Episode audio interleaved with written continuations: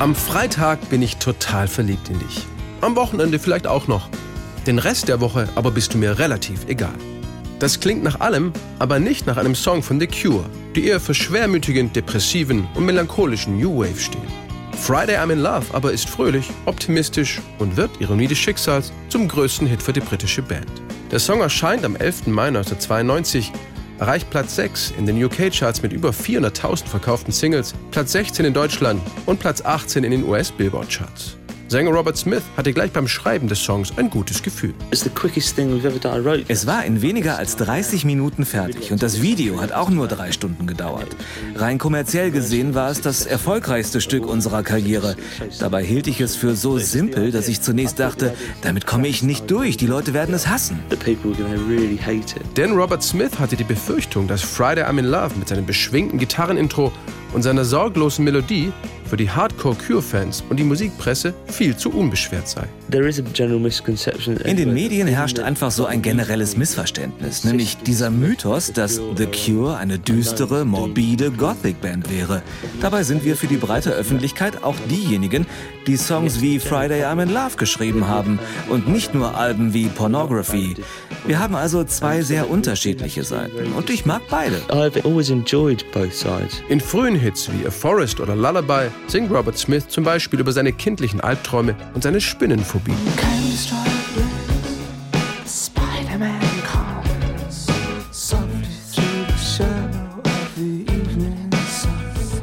Der Musik prägt er mit seinem blassen Gesicht, den rot geschminkten Lippen, seinem schwarzen Strubbelhaar und seiner Kleidung das Gothic-Image der Band. Jedes Mal, wenn The Cure irgendwo erwähnt werden, ist das im Zusammenhang mit Spinnen, Goth-Klamotten und rotem Lippenstift. Nicht, dass uns das schaden würde und ich kokettiere auch gern damit, also mit der Art, wie ich aussehe und mich in Videos präsentiere. Da kann ich mich nicht beschweren, denn das ist meine Wahl und ich fühle mich auch wohl damit. Gleichzeitig denke ich aber, dass mein Look nicht der einzige Grund ist, warum die Leute auf The Cure stehen, sondern sie mögen unsere Songs.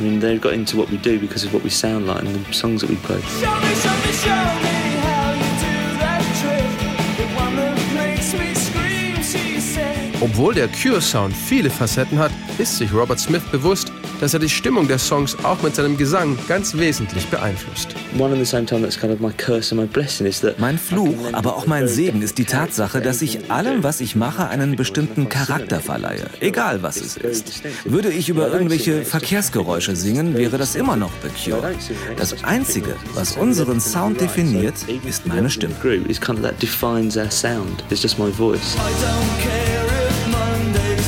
Die erste Textzeile, I don't care if Monday's blue, also ist mir doch egal, ob der Montag traurig ist, ist eine kleine Hommage an den 80er Jahre New Wave Klassiker Blue Monday von New Order.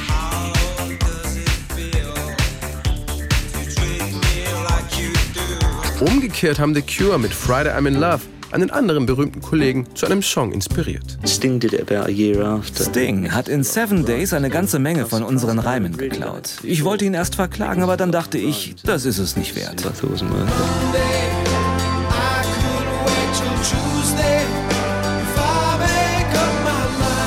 Robert Smith jedenfalls war alles andere als unglücklich über den Erfolg von Friday I'm in Love. Denn wer kann ernsthaft auf einen Hit verzichten? Plötzlich wussten selbst Taxifahrer, wer wir sind. Sie hatten das Video gesehen oder den Song im Radio gehört. Also waren wir für sie eine Popband. Und wo ich lebe, sagen die Leute ebenfalls, ihr macht Popmusik, also seid ihr eine Popband. Und The Cure? Seid ihr eine Popband? Yeah, I think we are. Thursday,